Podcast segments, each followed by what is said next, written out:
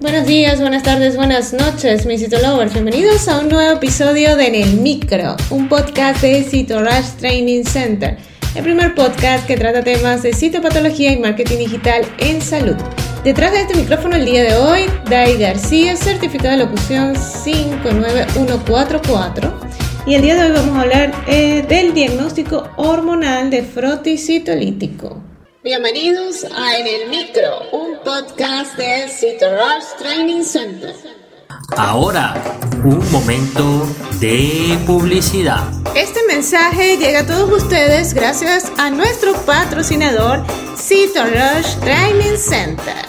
A lo largo de tu vida, tú eres lo que aprendes, lo que compartes, lo que te esfuerzas, lo que sueñas lo que te apasiona, lo que te inspira. CitoRush TC es tu plataforma de educación a distancia, la marca de un citolover de corazón. Sigamos aprendiendo juntos. La citólisis es un fenómeno fisiológico vaginal en el que los lactobacilos aprófitos de la vagina, es decir, los bacilos de Doderlin, fragmentan las células epiteliales planas de estratos intermedios.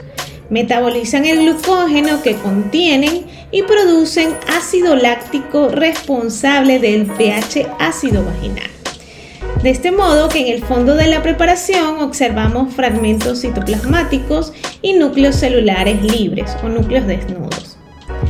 La citólisis se puede dar en cualquier momento del ciclo, excepto en la ovulación y alrededor de ella y no la he observado nunca en frotis menstruales.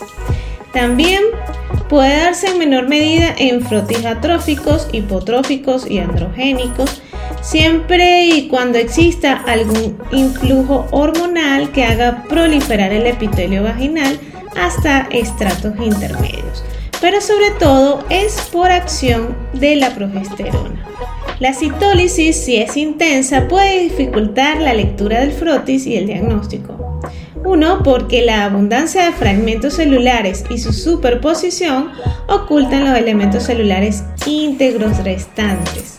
Segundo, porque no se puede observar la morfología celular intacta y la comparación entre los tamaños eh, nucleares citoplasmáticos. Uno de los signos fundamentales de displasia o lesiones eh, celulares es el aumento del tamaño nuclear respecto al tamaño global de la célula.